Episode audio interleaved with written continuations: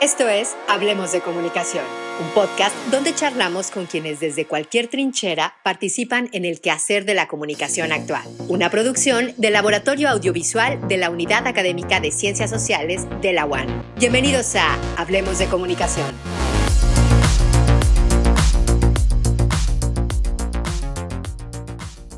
Bienvenidos a un nuevo episodio de Hablemos de Comunicación. El día de hoy es un placer saludar a mi compañero, amigo y maestro Juan Carlos Organista. Orga, ¿cómo estás? Muy bien, Marrón, ¿tú cómo te encuentras? Bien, bien, descansado, listo, motivado. Excelente. Platícanos un poquito a quién tenemos ahora de invitado. El invitado del día de hoy es una voz que ustedes van a reconocer, quizás muchos van a odiar, quizás muchos, eh, pues no creo que lo lleguen a amar, pero les ha de caer bien. Él es un personaje controvertido este, y lo pueden escuchar todos los días en la mañana y a mediodía. El día de hoy tenemos a nuestro querido amigo y polémico, ¿por qué no? Polarizador, si tú quieres. Cristian Langarica, ¿cómo estás? Contento por la invitación, por fin me tocó el, el, el, honor de estar aquí con ustedes en el podcast que están llevando a cabo y que, por cierto, yo sigo y escucho. Gracias, Carlos. Gracias a ambos, Carlos. Gracias. Al contrario, Cristian, gracias a ti por acompañarnos. Pues como menciona Barrón, un personaje influyente en la comunicación nayarita, ¿por qué no decirlo? Una de las voces más escuchadas en la radio, siempre polémico, siempre del lado de los ciudadanos con las denuncias y demás.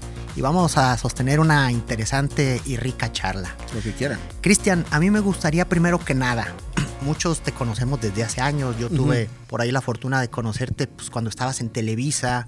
Camarógrafo. Camarógrafo. Y de esas cosas me gustaría que, que habláramos, ¿no? Porque mucha gente te conoce por la radio. Lo que la gente no sabe es tu formación, que estuviste también del otro lado de la producción. Entonces, ¿por qué no le cuentas al público? ¿Cómo fue que Cristian empieza en los medios? Te repito, algunos ya conocemos tu historia y la has contado en algunos foros, ¿Por qué no repites por aquí para quienes no están enterados cómo se inicia Cristian y cómo ha sido su evolución en los medios de comunicación? Una de las cosas que me gusta del podcast que están haciendo es que creo que los jóvenes pueden escuchar a personas con mayor edad y mayor experiencia en medios, sobre todo ustedes en el área de medios, los escuchan y dicen, ah, entonces esto puedo hacer, ah, entonces puedo hacer aquello. Y cada vez que yo los escuchaba decía, sí, está padre porque los universitarios los van a escuchar, pero hay otro segmento juvenil que a veces se nos olvida, y me incluyo, y del que yo formé parte, los famosísimos ninis.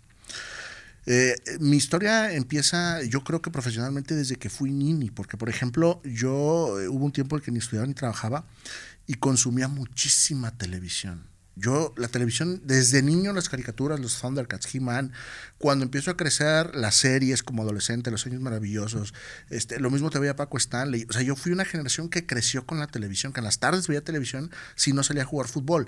En el momento que yo dejé de estudiar y que no trabajaba, yo seguía viendo televisión. Entonces yo veía de todo y leía de todo. Llega un punto en el que me di cuenta, y eso le debe servir a los jóvenes, le debería servir a los jóvenes, en el que todo lo que tú consumes, todo lo que tú le metes a tu cerebro, tarde o temprano, te va a servir para algo. De lo que tú nutres tu cerebro, películas, anécdotas, este, libros, por supuesto, revistas, sabías qué, y de repente un día 30 años después estoy platicando en la radio y doy datos que nadie más sabía, porque como yo era niño y no hacía nada, veía tele y leía mucho, leía revistas. Entonces, lo que yo le puedo decir a los jóvenes antes de empezar es, por favor, cultívense, lean.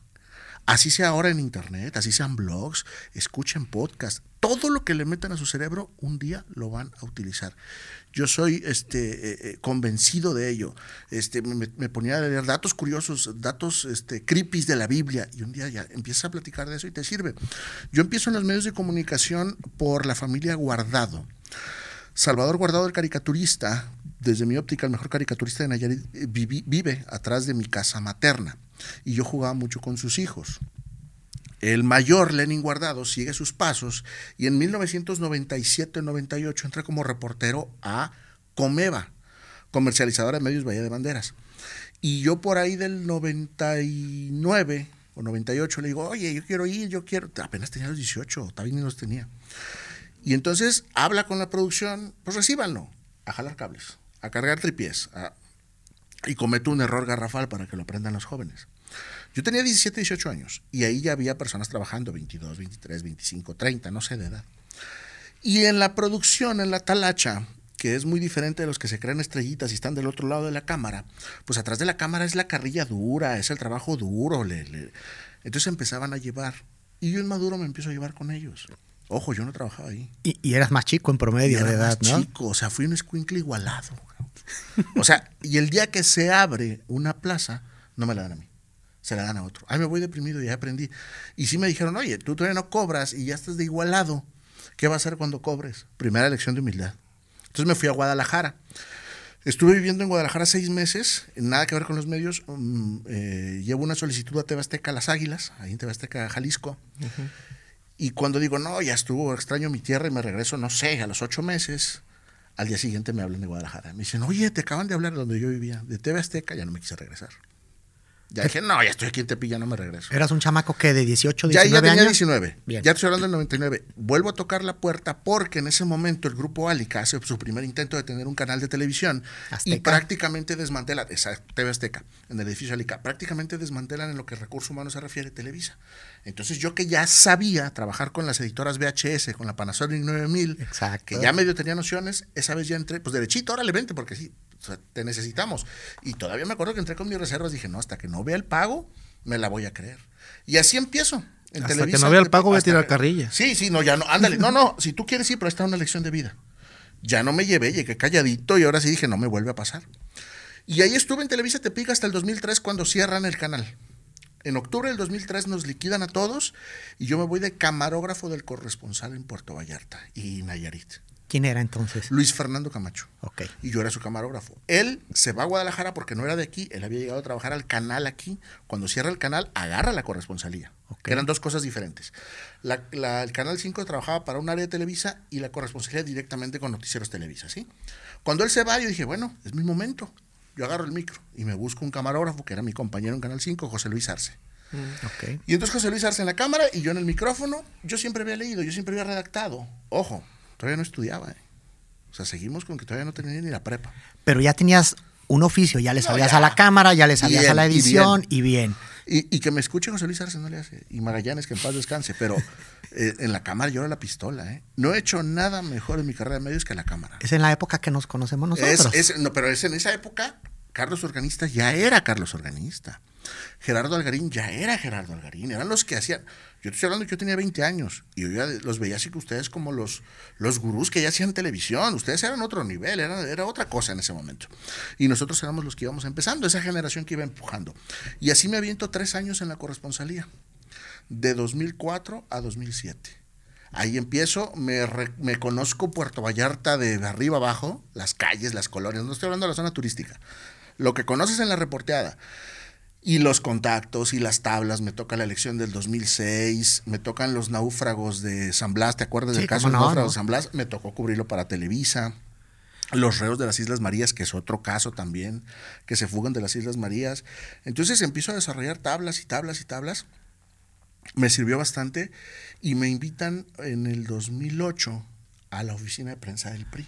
Pero una pregunta antes, Cristian. En este inter, saltar de la cámara y de las máquinas de edición y todo este rollo, ya dar ese salto al micrófono y algo que no es fácil, donde necesitas, tú aquí nos mencionas, yo todavía no me había metido a estudiar. Cero. Ya traías un bagaje Solo porque sabemos que, sabemos que te gustaba leer, que, que eres muy receptivo y todo. ¿No te dio miedo?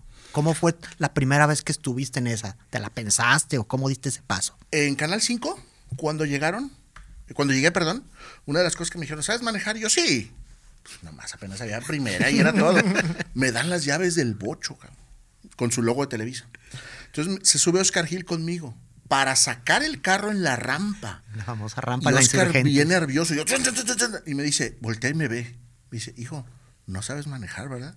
Y yo, no, pero ahorita vemos. Es decir, no sé si se puede decir groserías o no, pero Sí. ah, chingue su madre, luego vemos. Aventado por naturaleza. Esa ha sido mi filosofía de vida, ¿eh? Sí, y luego vemos cómo lo sacamos. Entonces, cuando me tengo la oportunidad de agarrar el micrófono, digo, "Ah, luego vemos, he visto redactar, cabrones, toda la vida que no pueda yo, entonces vámonos. Y así lo empecé a hacer, dos, tres veces, corregí el estilo y vámonos. Si algo tienen que hacer en la vida es arriesgarse, sobre todo en la etapa de tu vida que no tienes absolutamente nada que perder. Llega un momento de tu vida en que la madurez o la familia te hacen pensártela más. Tengo un hijo, tengo una familia, tenía 24 años. Si las cosas no me salían, me regreso a mi casa y mi jefe me tenía las sábanas limpias. Entonces, si no era el momento de arriesgarse, ¿cuándo? Claro. Y así lo seguía haciendo. Entonces, sí, sí me dio, pero entre más, eh, eh, eh, haz de cuenta que escucho un reto en mi cabeza. A que no, a que sí.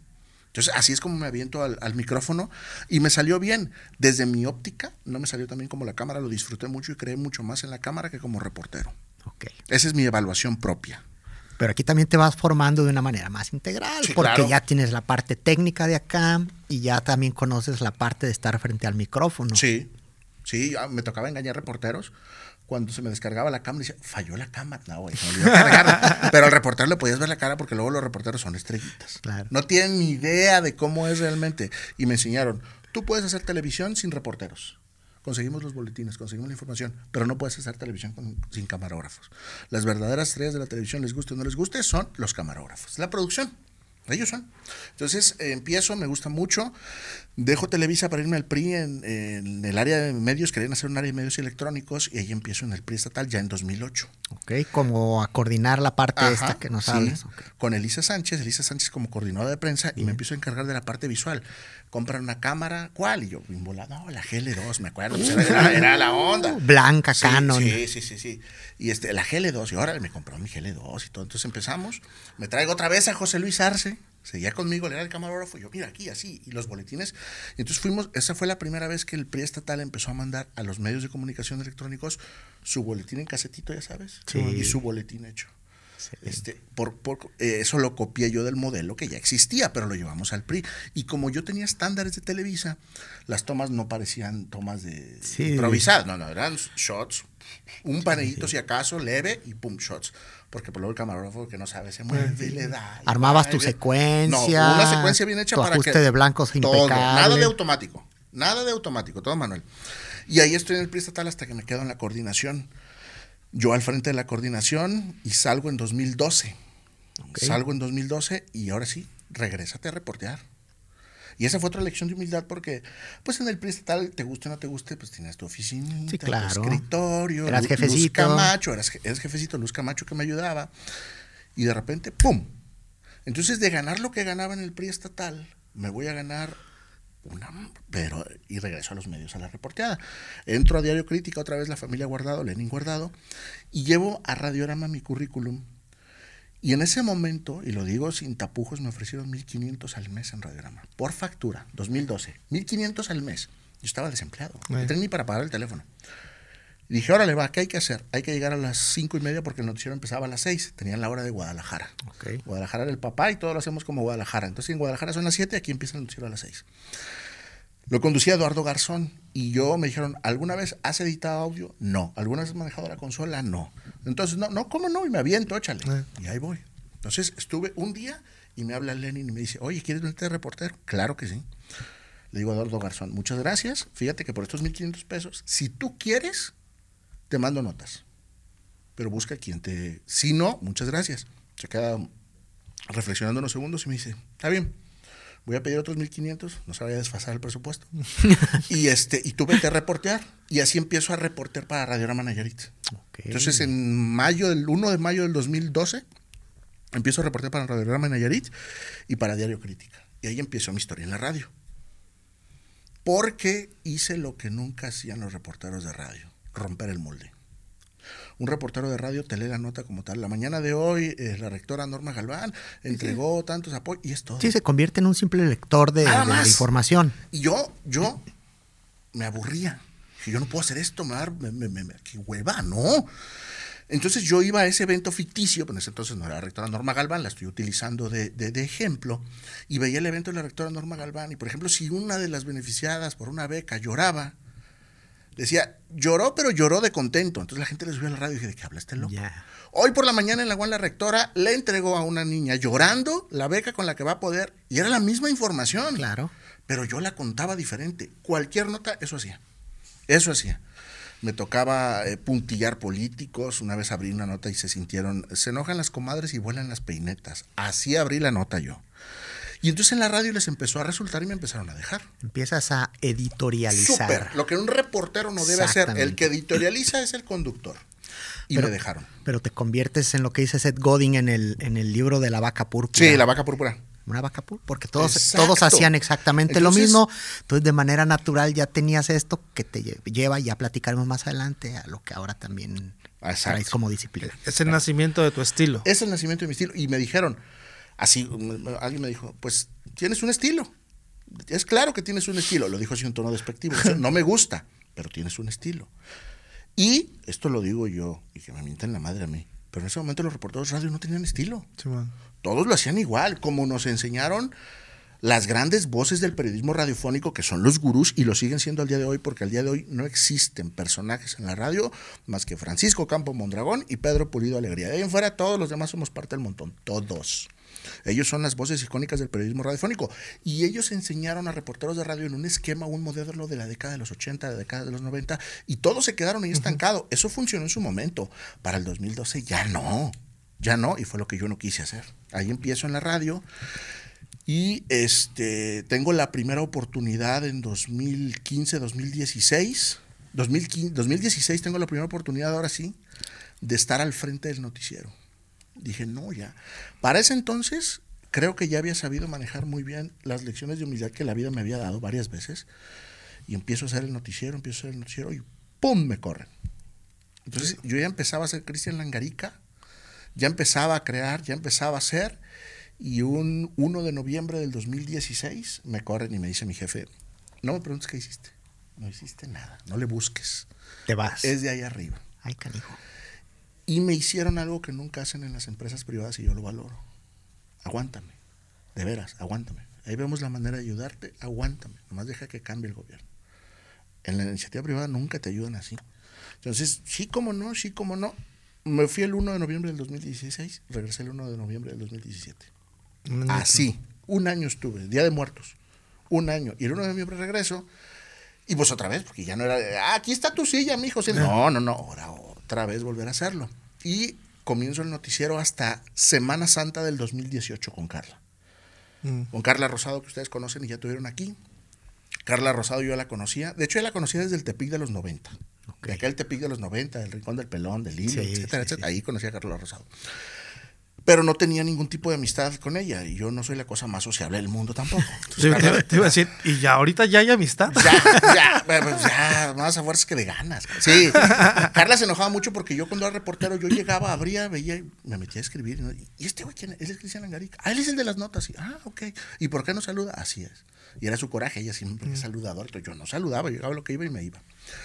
Y en 2018, cuando me ponen al frente del noticiero, me dice el entonces director, sí, pero vas a tener que hacerlo con alguien, quiero una dupla. Y yo, no, ¿por qué una dupla? Yo solo, ya pude. Y me empiezan a buscar compañeras, no voy a dar nombres. Sí. No, no me adapto, no me adapto. Y no les gusta a ellos tampoco. ¿Pero salían al aire o como Sí, prueba nada más? al aire. Ok. No, salimos al aire. Si tú pudieras, que no creo que haya archivos, vas a checar que un mes estuvo una coconductora, otro mes estuvo otra, y nomás no daban. Y un día, él, el jefe, el director de radio, dijo, Carla, a ver, vamos escuchando a Carla. Y yo se lo he dicho a Carla. Y dije, ¿y Carla por qué? Carla no ha reporteado en términos de lo que yo había reporteado. Ándale que resulta un diamante en bruto, Carla.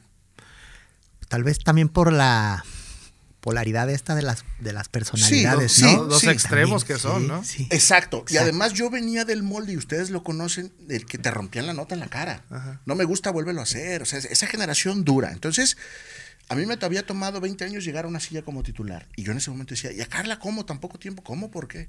Entonces, al aire, yo le dije, a ver, salimos a corte. Eh, esto y esto, ¿te acuerdas quién fue gobernador en tal época? No, pues no. Ah, fue fulano de tal, ¿sí? Órale, va. Y regresamos del corte. Carla, ¿te acuerdas del...? Sí, de tal. Y yo, ah, o sea, Bien. Eh, de volada. Y empiezo a ser duro con ella. Y ella empieza a batear. Se ganó mi respeto. Se ganó mi respeto y empezó a crecer a la par, al grado que hoy, y ella lo sabe, me reencanija cuando me deja solo en el noticiero. Ella habla un friego, yo descanso bastante, Carla habla mucho. Y generalmente en los medios de comunicación tu pleito es otro. Es que no me Eh, deja hablar. No, yo estoy feliz. y Carla, y ahora cuando se va, hijo. Le, le batallas, le batallas. Sí, hoy son dos horas. Sí, claro.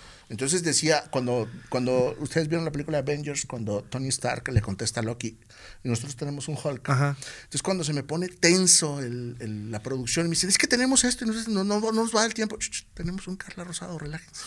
Salimos porque ríen, salimos. Y sí, y sí, Carla se pone, se estresa, le digo, relájate. A veces que el tiempo está sobrado, relájate, ahorita vas a ver. Y siempre sale. El problema es cuando ya nos quedamos solos. Ni ella se adapta sola, ni yo tampoco, porque ya son cinco años. Claro. Ya platicábamos que, bueno, son personalidades muy distintas, la de. Carla y la tuya. eh, y Tal vez no nos hubiéramos caído bien si no fuera por la radio. Exacto. Sí, no, no. Y esto es parte del éxito de, de sus emisiones. Pero ¿qué más crees tú, a qué más le atribuyes el éxito de, de ustedes dos frente al micrófono juntos? Primera, si Carla no está de acuerdo conmigo, me lo dice. Y si yo no estoy de acuerdo con ella, se lo digo. Con nosotros no existe el. Bueno, Carla, como bien comentas. No, no, no, estás mal. Claro que no, te equivocas así. Que sobre todo en estos tiempos de empoderamiento de la mujer, el que yo contradiga a Carla o le diga, no, estás mal, hijo de la tizna. Las ¿Causa polémica? Y yo les he dicho, a ver, no se asusten, yo no estoy haciendo radio para caer bien, ¿eh? Yo estoy haciendo radio para tener rating. ¿Funciona? No, pues sí. Ah. Y Carla no tiene ningún conflicto. Yo le digo, te equivocas, estás mal, no sabes. Y ella igual a mí y discute y, alegamos. Y, y la gente que hace, subirle, se engancha. La gente se engancha, el otro día estábamos discutiendo y me decía Carla, la mejor herencia que puedes dejarle a los hijos es la educación. Y dije, no, la mejor herencia que puedes dejarle a un hijo son 87 millones de pesos. La educación la podemos tener todos. ¿Quién sabe si todos podamos tener 87 millones de pesos? No, bueno, se prendió y el auditorio prendido. Y le dije, esto es producto de una doble moral porque está mal decir, yo quisiera una, un- una herencia de 87 millones de pesos, te van a crucificar, materialista, sucio. Ese tipo de debates no sabes cómo enganchan a las personas. Eso y la crítica dura, la burla incluso a veces a funcionarios, nos ha funcionado bastante. ¿Lo planean o son cosas que No. surgen de manera espontánea? Surgen de manera espontánea, surgen de manera espontánea. Yo creo que hemos tenido suerte los dos de no encabritarnos el uno con el otro. La semana pasada te mandé un mensaje. Ajá, porque ¿qué dije? Con la, la canción de, esta, de Límite. Y te aprovechas porque sabes que te quiero, es esa. Sí, pero es que yo lo venía escuchando y dijeras tú, le subes. Me tuve que bajar del carro y le digo, a- le mando un mensaje a Cristian, oye, me tuve que bajar del carro. Ya hiciste el comentario que te quedaste pendiente. Ah, esa fue Por- otra, se porque prendió. hiciste, porque hiciste que, te- que la gente se quedara otra hora a esperando ver el qué iba a decir. Eh, ¿Se acuerdan cómo se llama eh, este personaje de radio polémico de, de cabello rizado largo? Tiene hasta una película. Se me fue su Ah, sí, claro que sí. Este, yo les pongo la película a los Ah, muchachos. sí, el que hizo ¿cómo la radio en? Nueva York. Sí, él, él, él. Howard Stern. How- Howard Stern. Howard Stern. Howard Stern, dicen, es un hijo de. un Sí, dilo, hijo de dilo. puta. Pero quiero ver qué va a decir este hijo de su puta. Por eso, y yo dije, Howard Stern. Howard Stern La rompió los... detesta. Tú eres el Howard Stern. Tropical. Tropical. La gente se queda a ver, ahora qué hijos de la Eh. que va a decir. Y ese día dije, a ver, Carla le molestó, no, no le molestó, dijo que la canción era socialmente inaceptable en estos momentos. Le dije, ok, sí, te aprovechas porque sabes que te quiero, el sonido de tus besos, decía Alicia Villarreal, Eh. a tus órdenes estoy. Yo estoy de acuerdo contigo que no son los tiempos, pero tú estarás de acuerdo conmigo que detrás de toda mujer empoderada, dueña de su vida, hay una mujer que ama ser sometida en un momento preciso de la vida o incluso de la intimidad. No, bueno. No, ya me imagino boludo. cómo ardió eso. Y los mensajes, ¿eh? Machista, misógino. Pero ninguno dijo mentiroso. eh, Ninguna dijo mentiroso. Entonces, ¿cuál es la diferencia hoy? Piénsalo, nomás no lo digas. Y nosotros en el noticiero lo decimos, sí trato de ser cuidadoso, no soy grosero de una manera directa, sí a algunos oídos castos, pero yo nunca digo las cosas. Ustedes, no, no. Eh, hablando de la conciencia social, a los funcionarios ese es otro boleto. Inútil, incompetente, es así, es así como va. Pero en ese tipo de críticas sociales, de los tiempos políticamente delicados que vivimos, el haber dicho un comentario como eso, ya te imaginas cómo desató la audiencia. Y sube el rating. Evidentemente, y ahí vuelvo a mi punto. Hago radio para ser escuchada, no hago radio para caer bien. ¿Recuerdas aquella anécdota de Howard Stern cuando sentó en la cabina a una muchacha en la bocina? Sí, sí, sí, sí, sí, sí, sí. O sea, Sí. fue satanizado. satanizado. pero fue un éxito. Hombre, pues. La empresa no lo podía correr por el- el- Claro. le corrieron al personal. Y no, bueno, lo hicieron, pero Howard Stern rompió los, los esquemas. Quería ser Totalmente. escuchado, ahí tenías que estar. El rey del rating. El rey del rating. Y sí, para mí fue así un role model desde que vi su película y que yo ni sabía que me iba a dedicar a la radio. Yo no sabía nada de radio cuando llegué a radio. ¿eh? Ya que estaba en radio me acordé de Howard Stern. Dije, órale, es cierto. Y pum, pum, pum, pum. ¿Y cómo se conectan entonces? Ahorita lo acabas de mencionar. yo había visto la película sin saber que iba a llegar a la radio. Al inicio de, la, de esta charla nos platicabas que tú leías cómics, que veías la televisión. Hasta teleguía te leía. Exactamente. Y dijiste de, de, una revista muy interesante, no recuerdo de cuál que sacabas después datos, Sí. etcétera. ¿Cómo descubres en algún momento ya de tu vida profesional, en la radio o en cualquier medio, que todo eso que tú hacías cuando eras, entre comillas, un nini, como tú lo mencionaste, cómo se conecta y empiezas a ver, ah, mira, todo esto me, me ha funcionado de una manera u otra? Ya no lo escucho tanto, pero los primeros años, los primeros dos años, le preguntaban a Carla si lo que yo decía lo leía. Por ejemplo, si yo hablaba de... ¿De los datos? De los datos, cualquier cosa que luego tenía en la cabeza, que si Jonás en la ballena en la Biblia, que si eh, Semyase Edward Billy Meyer, los Ah. Semyase, dijo a Meyer, Semyase. a Rudy Meyer. Ajá. Así, datos sub X, que, y los platicaba. Es que una vez, tan, tan, tan, tan, tan. Y Carla sí me decía, la gente me pregunta si los lees. Y ella dice, no, yo aquí estoy, lo estoy viendo, no está, no está leyendo. Es que yo son datos que traigo de una vida de nerd de muchos años. Simple y sencillamente no los iba a platicar en la borrachera Ajá. o en el partido de fútbol. Sí, claro sí. que no. Ya encontraste tu vitrina, Y tu foro. encontré mi vitrina y empiezan a salir datos de la película del padrino, del libro no sé qué, de cosas que yo he ido leyendo y me parecieron divertidas y la radio se convirtió en el momento ideal para platicarlos. Hoy preguntaba yo a mi generación de los 90, ¿saben de qué murió la novia de Axel Rose en el video de November Rain? Y todo el mundo empezó a especular y nadie sabía, se suicidó. Ella en el féretro del del video de November Rain, un espejo que la, que la tiene a lo largo del cuerpo porque se destrozó la cara de un tiro.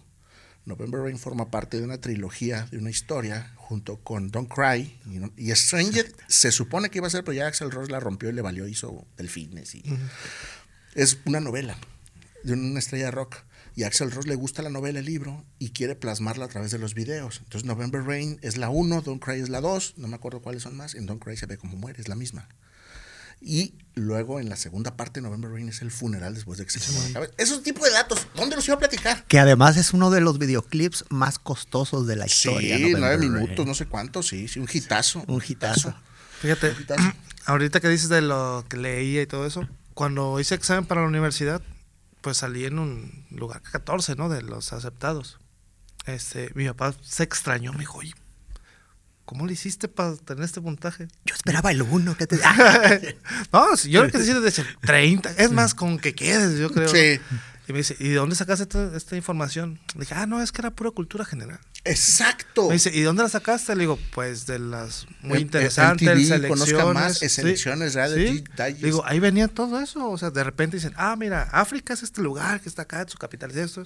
Y pues se te van quedando ahí de que vas Y- leyendo. Y es que todo, toda esa información que teníamos antes del internet, sí era muy didáctica para, Sí, sí, para sí, los que nos gustaba, el selecciones, bueno, hasta el muy interesante, Muy todos los datitos que Sí, sí, sí. sacaba, ¿no? Luego yo fui fan de Conozca Más, la revista. Conozca Más. Conozca Más. Sí, la verdad sí. Las Nat Geo y todas esas Nat- cosas. Había un compendio, cuando yo tenía como 10, 11 años, se llamaba Quest, español. Se, se vendía por como módulos y una carpeta de tres aros los ibas coleccionando. Venía de España, era muy difícil conseguirlo en Tepic.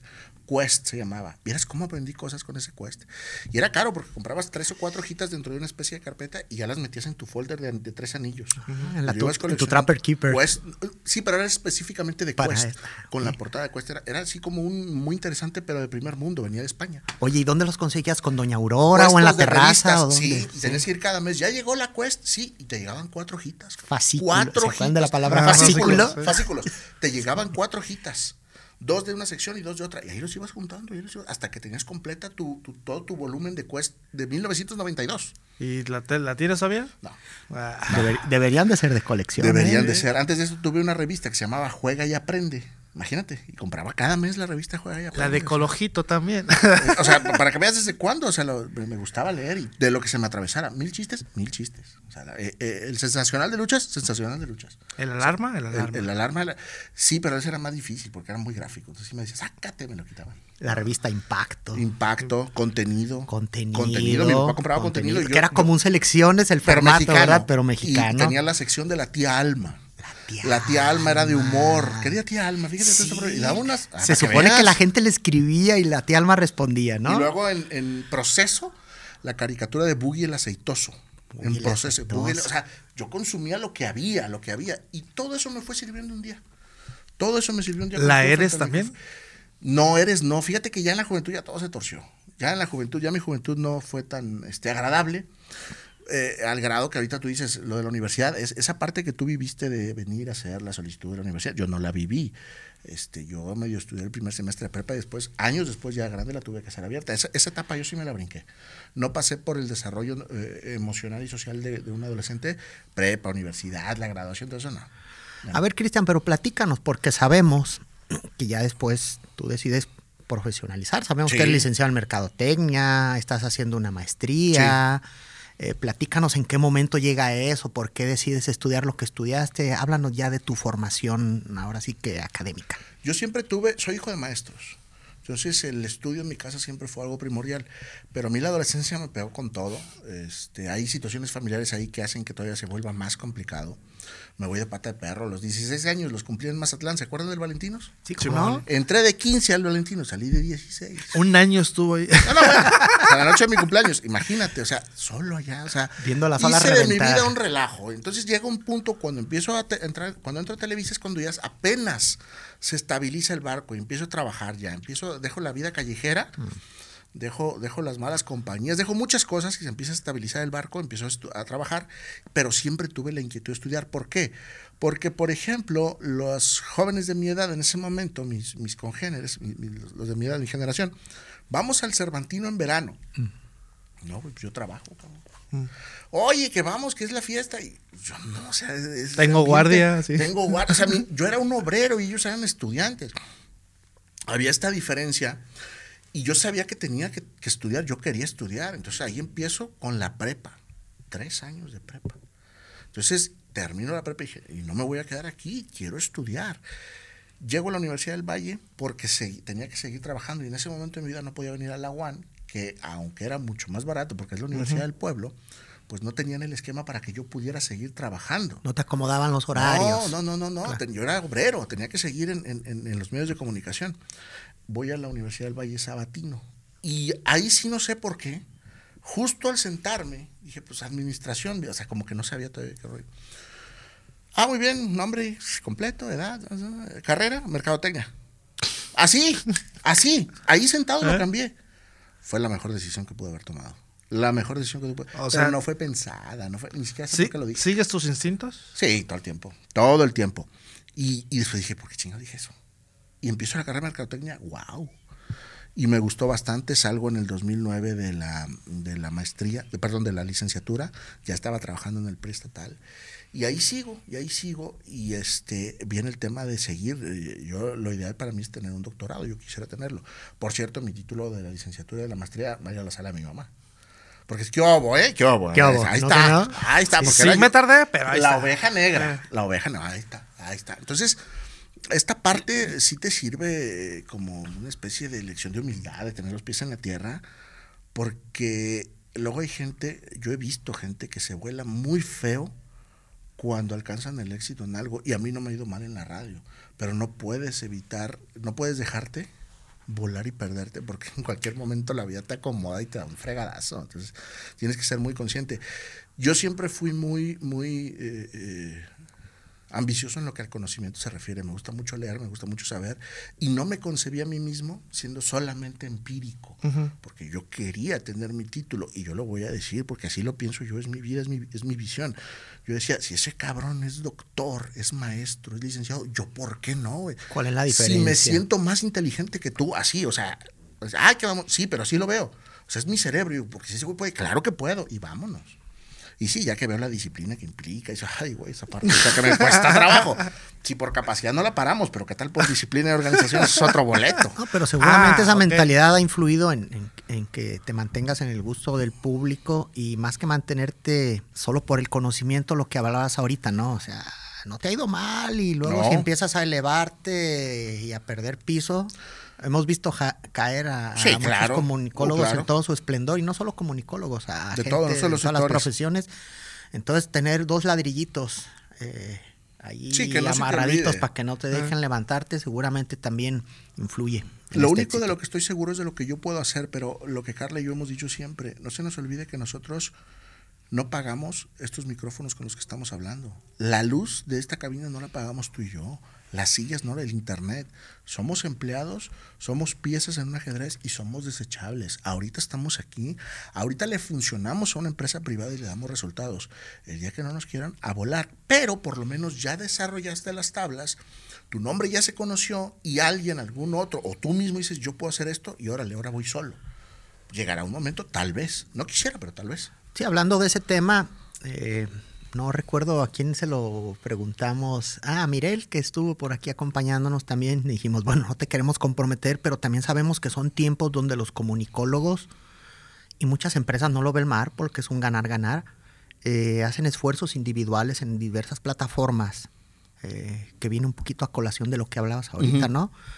Se ve Cristian de manera independiente en algún momento teniendo su propio medio de comunicación? ¿Es algo que está en sus planes? Sí, tarde o temprano sí, porque eh, me gusta mucho lo que hago, lo disfruto, me sale bien desde mi propia perspectiva y dado los resultados del noticiero, una de las cosas que más nos dicen es que, ¿cómo no? Pues son el único noticiero. No, hay otras ofertas, pero hemos, lo hemos hecho también que hay gente que para denostarnos de veras cree que somos el único en el aire y no lo somos.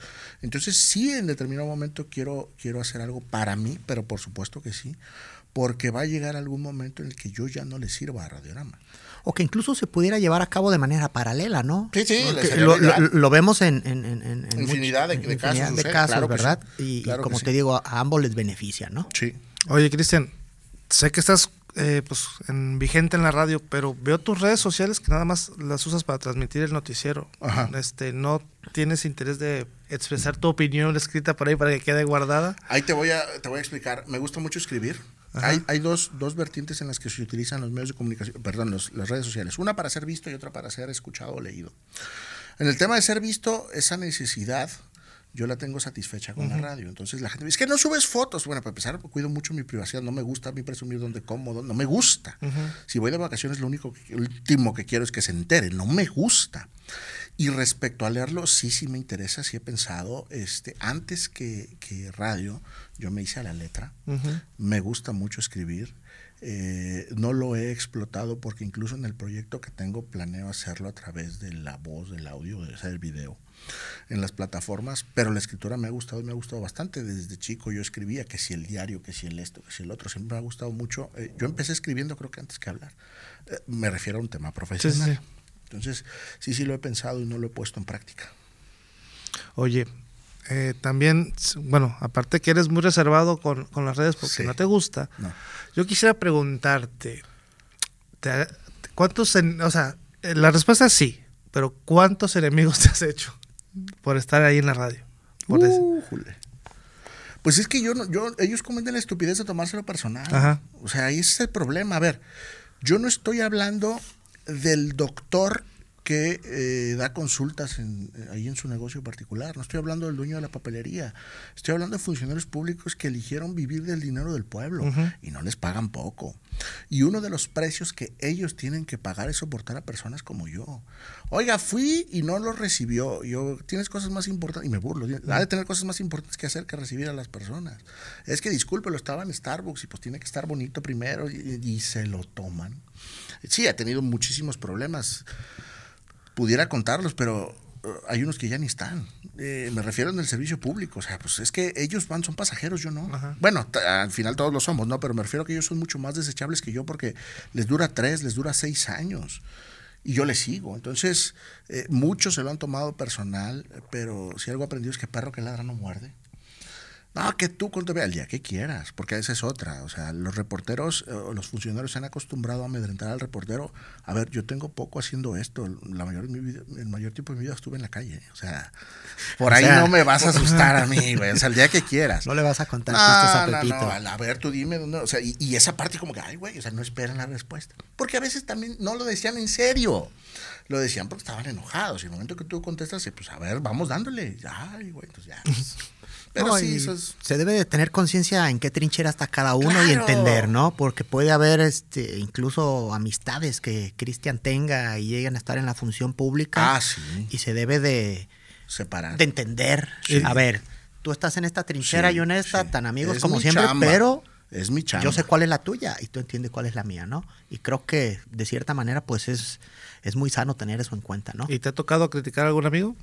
Sí, sí me ha tocado criticar amigos y yo lo que les digo es, a ver, imagínate. Escúchame un mensaje, no, escúchame. Sí. No, no, no, no, no, lo, lo suelto.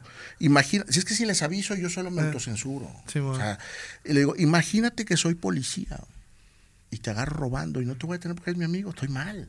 Es lo mismo, a ver, te metiste en esta bronca. ¿Qué puedo hacer? Pues lo que decía Benito Juárez, o dicen que decía Benito Juárez. Para los amigos justicia y gracia, para los enemigos nomás justicia. Voy a tener la gracia de no carcajearme cuando lo diga. Que esa gracia no la tengo con los demás. No me voy, es más, no te voy a poner un apodo, cabrón. Pero lo voy a decir y voy a decir que estás mal, estamos, pues órale. O sea, la gracia es, no, porque soy buenísimo para poner apodos, cabrón. Sea, en la, en la radio, a los funcionarios soy buenísimo. Fulano mentiras y el perdedor y el... No, no, no, se me da. Entonces, la única gracia que puedo tener contigo es no burlarme, no reírme y no ponerte un apodo. Eso es lo más que puedo hacer por ti. Y eso, y eso es una señal de, de que te quiero, cabrón. Está como la famosa pregunta que no recuerdo quién se la hizo ni cuál fue la respuesta a don Jacobo Zabludovsky cuando estaba en la cúspide de su fama. ¿La amistad o la noticia? Sí, sí, sí, la amistad o la nota, sí. Afortunadamente, mientras no tenga a- a- a, este, más amigos que sigan llegando a la administración pública, por ahí llega uno y llega otro, sí, pero pues, es delicado, el tema es delicado. Oye, Cristian, a pesar de que toda la gente pues te escucha frente al micrófono y eres una persona muy extrovertida, polémica, etcétera, ¿te consideras que ya en el ámbito personal, privado, eres una persona reservada? ¿No te gusta mucho, como lo acabas de mencionar, tus redes? ¿Cuidas mucho de tu privacidad? En estos tiempos luego es complicado entender eso porque como lo mencionabas hace rato, todo el mundo quiere figurar Sí. y es de cierta manera a veces humana, ¿no? una necesidad humana y en el caso de los comunicadores pues puede ser como, bueno, voy a, a meterme le branding personal para tener Sí. más tablas y más exposición. Vemos que tú haces un ejercicio contrario. ¿Es, ¿Es una percepción mía o es la realidad? Platícanos un poco de esto. Más que reservado, yo creo que soy hasta hermético. cabrón. O sea, de veras no me gusta. O sea, si yo no me dedicara a lo que me dedico, por ejemplo, yo evito ir en la medida de lo posible. La comida de la graduación del no sé qué, la- bueno, a mi graduación de la universidad no fui. O sea, yo no voy a poner una toga, no voy a ir. Y son cosas que son inconcebibles para muchas personas. Sí, pero a mí no me gusta. Este, yo trato de evitarlo porque realmente no lo disfruto. O sea, yo el momento en el que estoy en mi casa, pongo una película, pongo una serie, estoy leyendo, o sea, es otra cosa, es, es, es un placer. Así que libero endorfinas. Endorfinas que no libero cuando estoy socializando. No me gusta, lo hago, se me da, pero no es no se me da, digo, lo hago, me adapto, pero lo tengo que hacer, pero no me gusta. Me gusta ser reservado, eh, no sabía que eso generaba curiosidad. Eh, yo esa necesidad de ser visto, pues la tengo satisfecha de 7 a 9 y de 1 a 2, todos los días. Entonces no necesito subir a redes en temas de esa necesidad específica. Ya para un proyecto personal, profesional, sí, ese es otro boleto. No me gusta ser abierto en términos generales, es decir, eh, soy una persona que, eh, dada la experiencia de vida, como todas, yo considero que no hay mejor ser en este mundo que un perro. Esos, esos- son los únicos en los que puedes confiar. Esa es mi perspectiva, mi opinión, me quedo con ella. Entonces, yo lo menos que pueda con- convivir más a todo dar me la llevo. O sea, si a Carla, tanto tiempo que me tomó así, eh, eh, órale, pues va, vamos siendo amigos, ya que nos queda. Entonces, sí, no, no se me da mucho. Cristian, terminas la tu licenciatura en mercadotecnia. Eh, nos ha tocado coincidir por ahí en, en diferentes etapas de la vida. Ya hablamos primero cuando nos conocemos, que tú estabas en Canal. Televisa. Después por otros temas. Con Omar que- Guerrero, el güero también. el famosísimo conmigo. güero. Un Sí. saludo al güero. Es la tercera vez que mencionan a Omar Guerrero en este podcast. ¿eh? La Es la, tercera. perso- Ya, es la persona ya, más mencionada. Sí, ya, te- ya tenemos que invitar al güero Sí, sí, también. sí. Y luego por ahí coincidimos en algunos otros temas profesionales y Sí. recientemente en, en esta maestría eh, en branding. El branding famoso.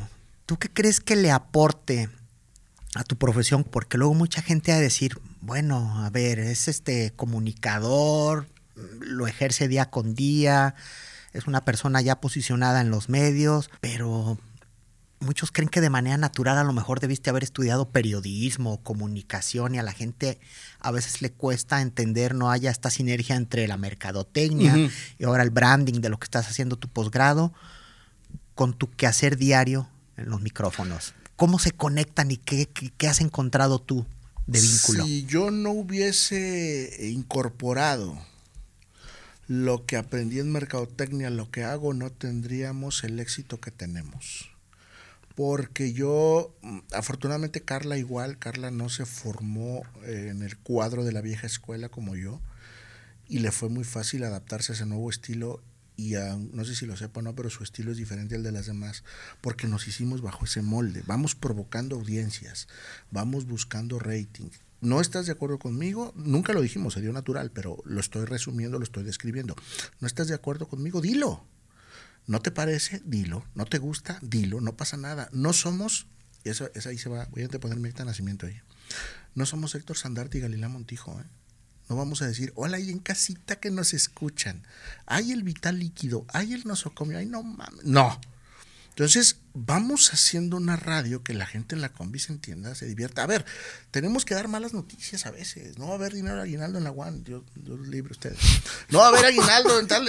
O sea, vamos tratando de hacerlo lo más dinámico posible. Es un accidente. O sea, vamos tratando de elegir el momento porque desgraciadamente las buenas noticias no son noticia.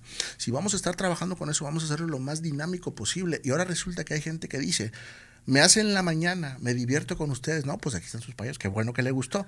Pero esa parte de romper el molde definitivamente viene de lo poco, mucho que aprendí leyendo sobre mercadotecnia, que es mi perfil, es mi carrera, y dije voy a romper el molde de la comunicación. Uno que lo rompió muchísimo antes y le funcionó bastante e irritaba muchísimo a las audiencias y tuvo éxito, aunque no era noticias, era Paco Stanley. Totalmente. Qué bárbaro ese cabrón. Y, qué timing, de qué ritmo, qué. O sea, y, funciona. La cosa es atreverte a hacerlo. Y evidentemente que tengas un poquito de, noción, porque pues si te mientes nomás sí, pero no traes con qué, pues no. Entonces, obviamente, algunas de tus técnicas sí se vinculan con lo aprendido en tu formación profesional. Sí, sí, el provocar a las audiencias, por ejemplo. Excelente. El ser provocador de las audiencias porque los incitas a participar a corregirte, a mentarte la madre, porque esa es una. O sea, cuando no están de acuerdo contigo, las primeras cosas que dice el público en los comentarios de Facebook es eh, gordo, eh, puto, eh, prieto, en este caso ya calvo. entonces tú sabes que está funcionando, pero si te enganchas, pues ya perdiste. Dices, ahí está, hay respuesta. Yo provoqué esa emoción, negativa si tú quieres pero a mí no me califican. Si tienes siete comentarios bonitos, que estás bien guapote, te subo el sueldo. Nunca me dicen eso en la radio. ¿Qué busco en la radio? Orejas, rating. Mientras yo subo el rating, entonces la pastelería, el restaurante, eh, la lavandería se quieren anunciar con nosotros. Y de eso se trata. Ahí están mis resultados, ahí están mis números. ¿Lo viste como una, como una apuesta, como una arriesgarte a hacer ese tipo de cosas o dijiste, va a Sí, pero ya que lo estaba haciendo. No, ah, ya que lo estaba haciendo. O sea, eh, fue, fue, fue muy empírico, no fue planeado, no fue una estrategia. No, no, no, no ya que lo empecé a hacer y se me salía y lo decía y veía la respuesta, ah, qué bien me cae, Cristian, es que así pienso. No lo soporto, yo no sé cómo la radio tiene este hijo de tu... Y empiezo a ver los comentarios, oye, esto está funcionando. Porque, y ese es otro error que luego cometen los políticos, cuando se sientan a pelear conmigo, van a pelear conmigo, no estamos en igualdad de circunstancias. Yo puedo darme el lujo de caer mal, tú no, cabrón.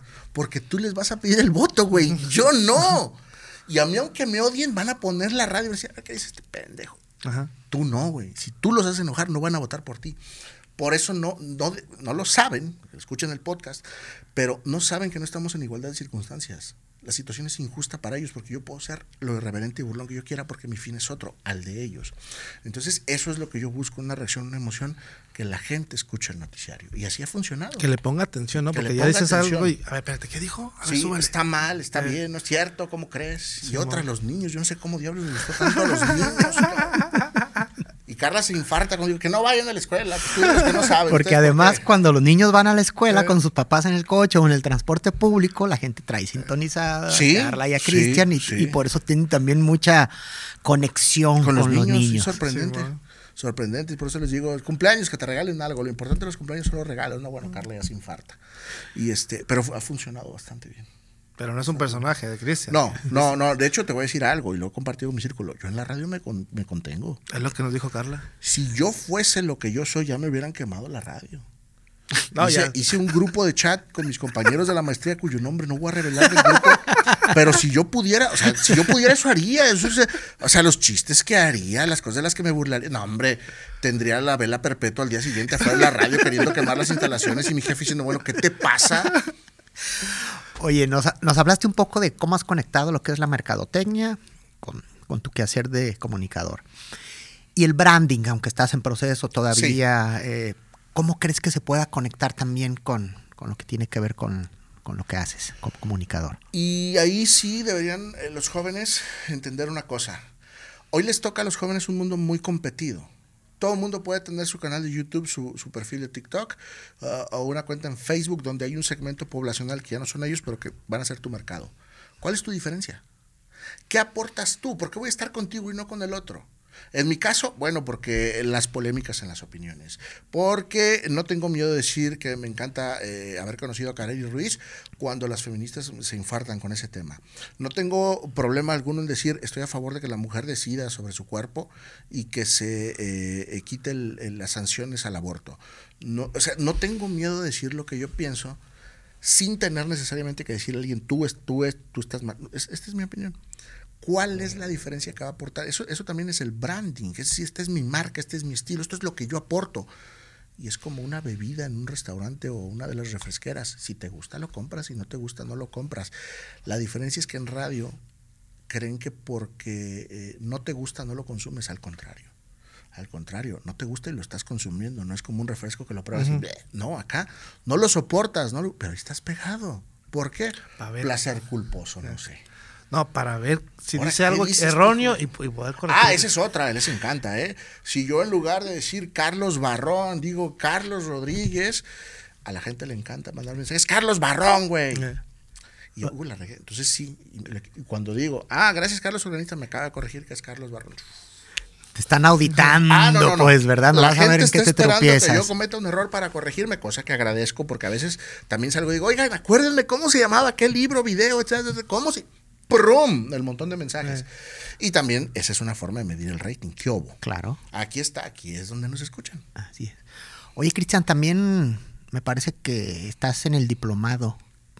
Sí, el diplomado de... de aquí de comunicación de la Universidad Autónoma de Nayarit, que por cierto el, el, siguiente fin de semana es el último. Ahí estoy este, tomando clases con muchos, entre ellos eh, Daniel Maldonado de la Unidad de, de, Salud Integral, Daniel Camarena aquí de la Unidad Académica de Ciencias Sociales y Carla Rosado, se colada también.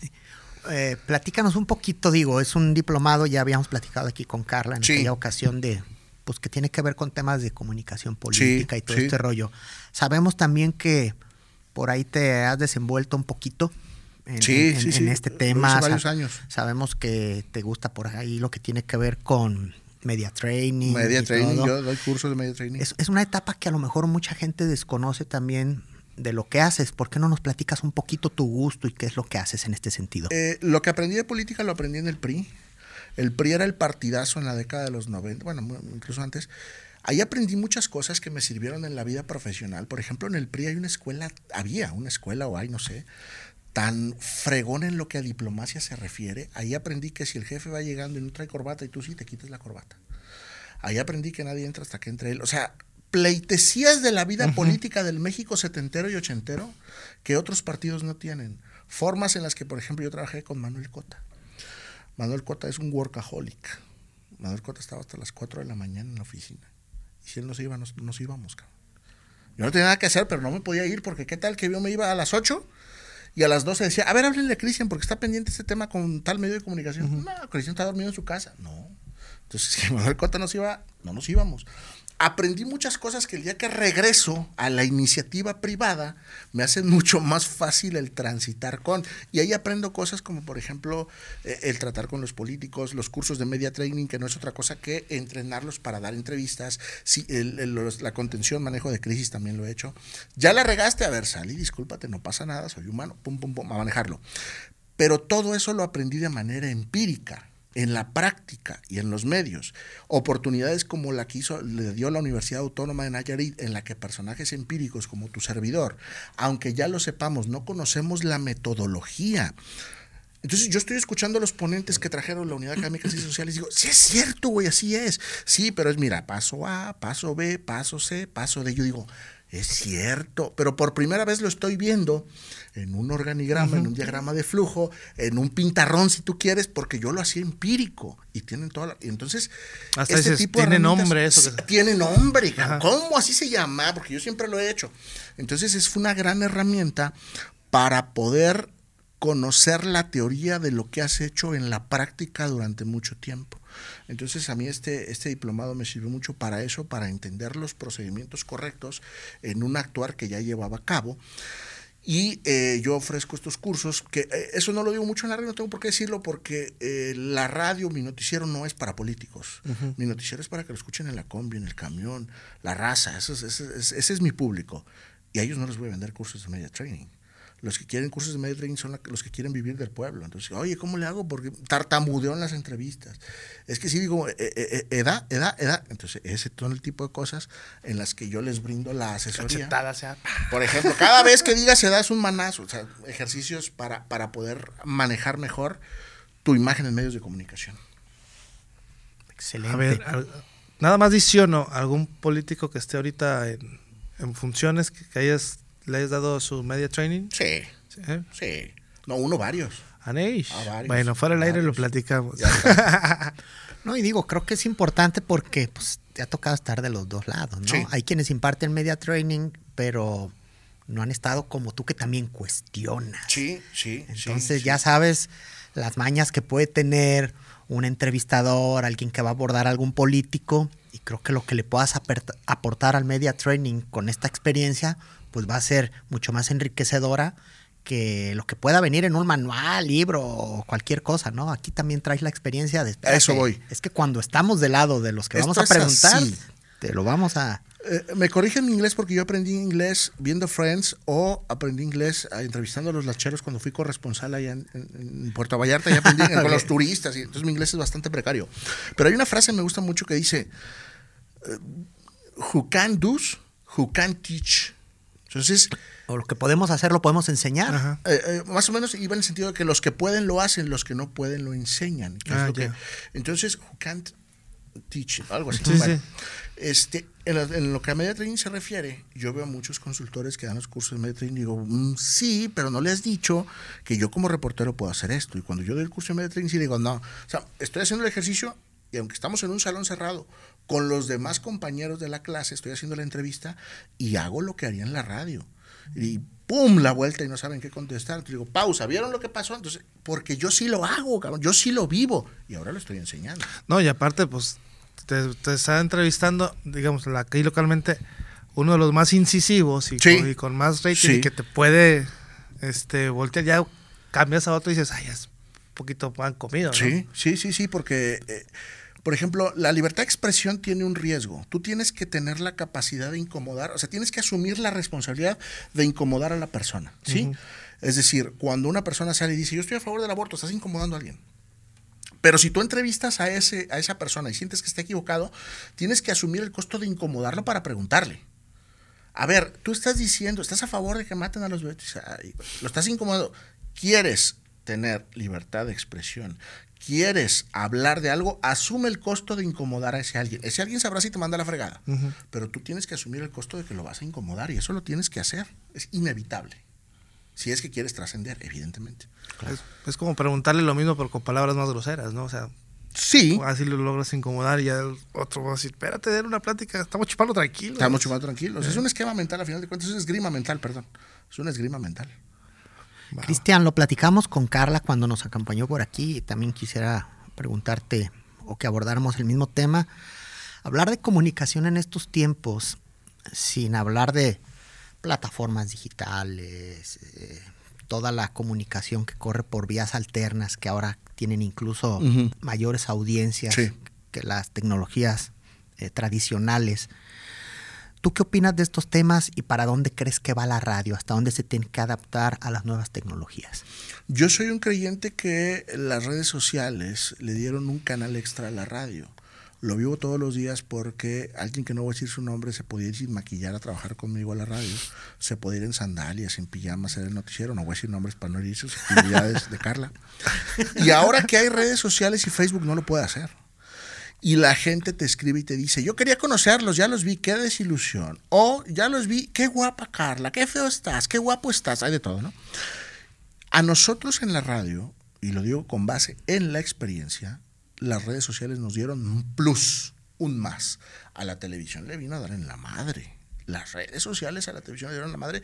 Y yo, yo empecé en televisión, soy producto de la televisión como niño, como adolescente y como trabajador de los medios de comunicación para acabarle de fregar todavía más miniscuyo en la televisión. La primera vez que yo escuché mi voz en la televisión leyendo notas, o la primera vez que le hablé a mi hermano más chico y dije, ven, ahí vas, escucha, escucha, escucha. Y ya, pum, y salió mi nota y se empezó a reír, es tu voz. O sea, esa magia de la televisión que yo viví, sí es triste que ahora ha sido desplazada por Netflix, por YouTube, por las redes sociales. Hoy los niños ya no ven las caricaturas como las veía yo en las tardes. No, están en YouTube. Los jóvenes no ven la televisión. Las, bueno, en su momento, acuérdense cómo en los 90 todos veíamos otro rollo con Adal Ramones. Ese modelo es, quedó arcaico. ¿Qué va a suceder? No sé, viene la inteligencia artificial. Yo creo que a mí me va a alcanzar todavía, porque primero vivimos en México, no estamos en Suiza, en Estados Unidos o en Londres.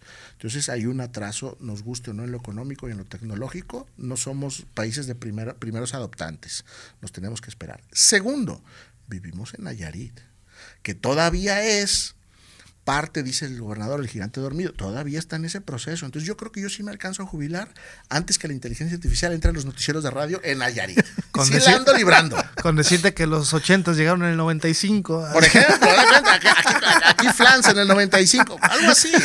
Es, es, una buena forma de decirlo. Entonces yo creo que sí la ando librando. ¿Qué va a suceder, Carlos? No lo sé. Sé que la tecnología sigue avanzando, sé que ya eh, a lo mejor estamos en beta en lo que a presentaciones de noticias se refiere por parte de la inteligencia artificial, pero sí creo que nos falta mucho para que una inteligencia artificial despierte el sabor, el odio, la risa, que podemos hacer las personas que nos dedicamos a esto y que tenemos calle, que tenemos barrio y que medianamente podemos decir tenemos algo de carisma o algo de encanto o algo de gracia o estamos medio chistositos, como quieras verlo. Y seguramente cuando la inteligencia artificial llegue a su cúspide y logre suplir a los locutores o a los comentaristas radiofónicos, luego vendrá otra etapa en la que se pondrá de moda que lo que ahora va a ser vintage. ¿no? vintage, No, volvamos a los humanos porque era mejor, bla, bla, bla. Lo vemos con todas las claro, tecnologías. Con todas las ¿no? tecnologías, ahora los discos. Ya, Exactamente. Voy a ¿no? las tiendas departamentales y los discos de acetato, yo, neta. Okay. Y, lo a que mí sí me gustan, pero. Y lo que cuestan, ¿eh? Y lo que cuestan. Te, te platico un dato curioso de una estadística que leí hace poco. Hablando de los acetatos. Es un paréntesis nada más. El, la mayoría de las personas, creo que el 70% de los que compran acetatos uh -huh. no tienen un tornamesa donde tocarlos. Entonces, ¿para qué diablos lo compran? Porque está de moda, porque están bonitos serio? y por luego voy a comprar un tornamesa, pero no tienen. El, el, el, algo que no han experimentado los jóvenes es la sensación de pertenencia. Y acuérdense ustedes que lo vivieron. Tú comprabas el cassette. Bueno, yo los compraba piratas en el pasaje a México, pero cuando iba con mis amigos, así como con Carla, el que tenían, sí, como Carla, que tenían cassettes originales, abrían, mamilas abrían la portada así larga y venían los títulos de las canciones y los pósters. Y, y, el, y el cassette no era transparente, era plástico blanco, chingón. Los míos eran acá pirañas, o sea, entonces... La fotocopia. Es la fotocopia. La sensación de poseer, tener un montón de cassettes así, trrr, trrr, o los discos, o sea, e- esa sensación es algo que han ido perdiendo porque pues ahora todo está en el streaming, ¿no? Spotify, YouTube Music, que yo recomiendo más YouTube Music porque YouTube Music se cuelga incluso de la plataforma de YouTube, que es lo mismo. Entonces, si alguien subió el disco todo ahí perdido en YouTube, lo puedes escuchar a través de YouTube Music. Así escucho la ñonga yo, por ejemplo.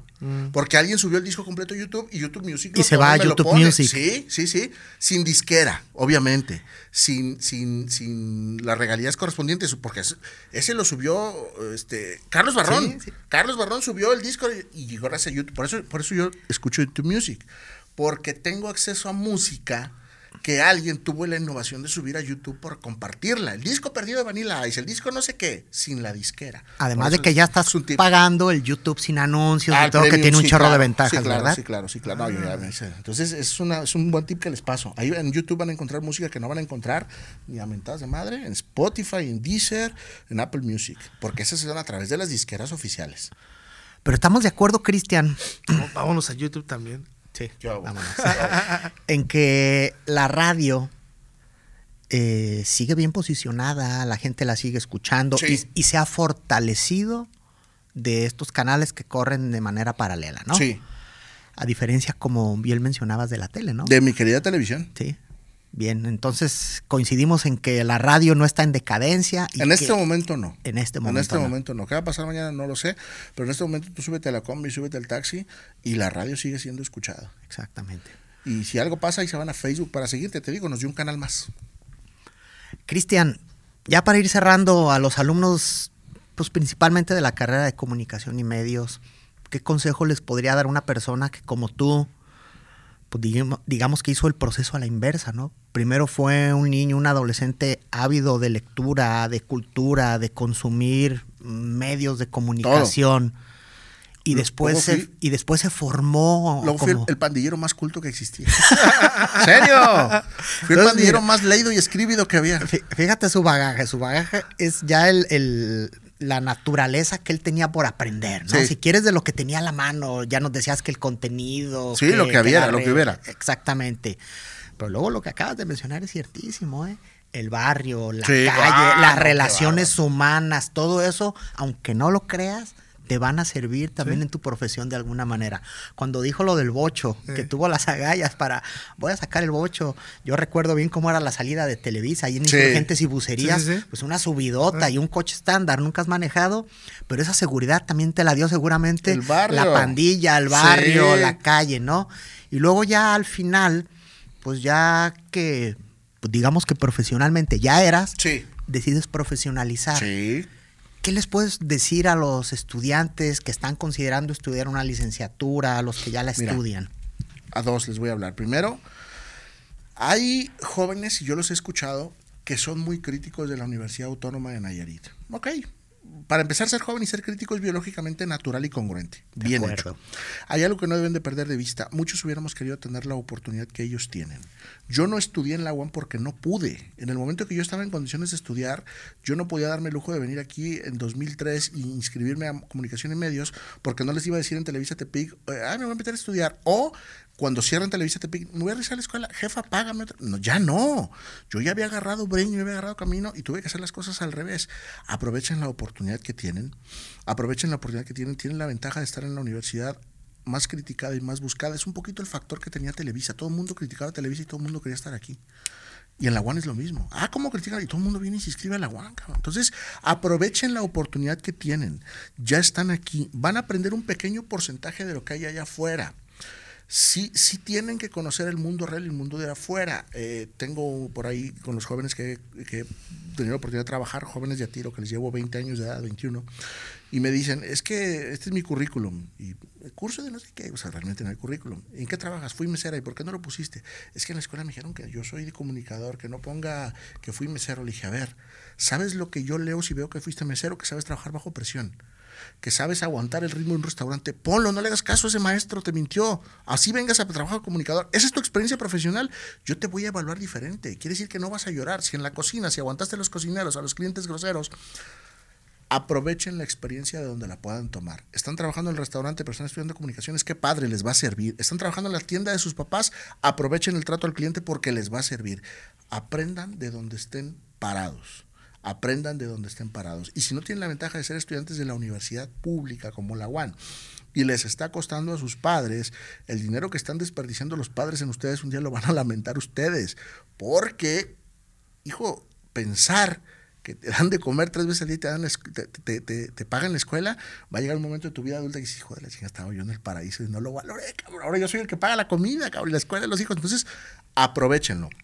Aprendan, consuman todo lo que puedan consumir, lean y no se queden con lo que les dicen solamente los maestros, que si bien es cierto no van a estar equivocados, no lo saben todo. Salgan y aprendan. Eso es lo que yo les recomendaría. Y que no les dé miedo. Eso de chingue a su madre, luego vemos, funciona y funciona bien, créemelo. Porque no te escuché antes. ¿Qué viene para Cristian? ¿Qué proyectos? ¿Dónde más te vamos a ver? Digo, de lo que se pueda saber, ¿qué, algo que quieras agregar, Cristian, que no hayamos tocado en esta mesa. Somos un estado que lamentablemente lo que más produce es grilla. Estamos de cara a un proceso electoral. Si tú trabajas en un medio de comunicación, la grilla es uno de tus mercados principales. Los políticos, los gobiernos, las instituciones públicas. Lo mismo pasa en todas las industrias, el restaurante, cuando le pagan a la burocracia es cuando van y compran. Entonces, somos un Estado que lamentablemente aún dependemos para los proyectos del tema público. Yo creo que esa te pregunta te la voy a poder responder ya que pase esta elección, Carlos, porque tenemos que solventar bien el proceso en Radiorama. Se viene un proceso electoral muy complicado, se renueva todo excepto la gubernatura. Y una vez calmadas esas aguas y movidos esos roles, si hemos platicado, Carlos y yo, sin dejar la radio. Ojo, si lo van a agarrar el pedacito y decir que ya. No, no, no. no. Te está, está renunciando. Está renunciando al podcast. No, mientras Radiorama quiera este, seguir siendo mi casa, yo estoy feliz ahí, me han tratado muy bien. Ahí me hice y yo ahí quisiera terminar. En lo que a radio se refiere, yo quisiera terminar. Pero yo creo que estaré en condiciones eh, el año que entra si, si me vuelven a invitar. Segunda temporada, segunda ronda, ya te contestaré pasando la elección, Carlos. Con muchísimo gusto, ya sabes que aquí siempre estará la puerta abierta. Siempre es gratificante mm, tus experiencias que cuentas, ¿no? Sobre todo una persona que se formó de una manera tan particular y que ha llegado tan alto en los medios de Gracias. comunicación. Seguramente los muchachos pondrán en práctica muchos de estos Ojalá. consejos que habrás dado, ¿verdad? Ya, ya habías venido por aquí Sí, a, a compartir con los estudiantes, pero esperemos que este medio sirve para también tus experiencias, llevarlas de manera exponencial a otro tipo de públicos que no han podido acudir a estas Sí, a charlas mejor- que has dado, A ¿verdad? lo mejor nomás te ubican de la radio y, y ahí les caes gordo, pero si no conocen Sí. lo demás, a lo mejor van a decir, ah, con raza. Y, y hay un placer para mí el estar en la UAN siempre, gracias a Daniel Camarena cuando me invita, gracias a ustedes, porque yo anduve muchos años, en muchas ocasiones, alguna vez estuve también un semestre en la prepa 1, no terminé. Entonces yo anduve muchas veces aquí por la UAN, este, que si las muchachas, que si el fútbol, que si portándome mal. Entonces el, el estar ahora a esta edad aquí en la UAN, en un rol en el que te escuchan y te muestran un respeto, hay una parte de ti que se siente satisfecha. Ya no eres aquel desubicado que andaba por estos jardines sin saber qué rollo con la vida. Entonces, es, para mí por eso me gusta tanto venir cada vez que me invitan a la UAN, porque siento que estoy todavía en los jardines esperando a una muchacha, o sea, estoy ahí sí sin hacer nada y, ya no me siento igual. Entonces, es, es esta eh, terapéutico venir. Así que muchas gracias. Nostálgico. Nostálgico, nostálgico, porque yo no form- formé parte de esta universidad. Venía hasta a pelearme, cabrón, también. Entonces, venir ahora en otro modelo, en otro rol, es otra cosa, es muy padre, realmente es muy padre. No, es- pues es- seguramente, sí, como bien lo comentas, ¿no? Venir ya ahora a compartir, de cierta manera a enseñar, a aprender ahora en el diplomado, en, en- en otro término. Sí, claro. Debe ser Exacto, gratificante. venir al diplomado, que te reciba Daniel Camarena y no que hace 20 años, saquen ese, ese, ese, ese síganlo, síganlo, síganlo, ¿Y qué está haciendo ese malandrín? Síganlo. sea, O es antes venía, rollo. ¿a qué onda? Vámonos a dar un tiro a la CC. Por, ej- ah, por ejemplo. Ah, y es otro Vámonos rollo a dar un tiro a la CC. Así era, Así era. Ciudad de la Así Cultura. era, la ciudad de la cultura, así, Así era. es, a la CC. Así era. ¿O dónde era el after? Vámonos a la CC, porque Sí. de ahí nadie nos saca. Y No, se nadie. venía uno a la CC. Te venías a jugar, decían. te venías también ya después a jugar escondidillas chinas aquí. Por parejas y nadie. Así, sí, sí, sí. Raúl, no sé si quieras agregar algo. Cristian, tus redes sociales para que no te sigan. Cristian Langarica, así como tal. Cristian Langarica, estoy en Facebook e Instagram. Cristian Langarica. Y ahora ex, ya no Twitter. Cristian Langarica como tal. CHR, ahí me encuentran. Cristian Langarica. ¿Sí y por subes supuesto en cosas? la página de En. Punto. Eh, en la página de En Punto todo el tiempo. En la página de En Punto todo el tiempo. Pero en, en X sí estás publicando No. constantemente. No, tú me las pediste. No. Vale, igual te voy a seguir. Órale, va. Pues no, pues agradecerte, Cristian, el tiempo que te, que te que nos brindaste. A ustedes, porque- en serio, a ustedes. Cristian, pues como siempre un placer escucharte y saludarte. Y a la audiencia que nos acompañó también les damos las gracias y esperemos que se sigan suscribiendo y nos sigan escuchando aquí en Hablemos de Comunicación. Hasta la próxima. Esto fue Hablemos de Comunicación, una producción del Laboratorio Audiovisual de la Unidad Académica de Ciencias Sociales de la Universidad Autónoma de Nayarit. Hasta la próxima.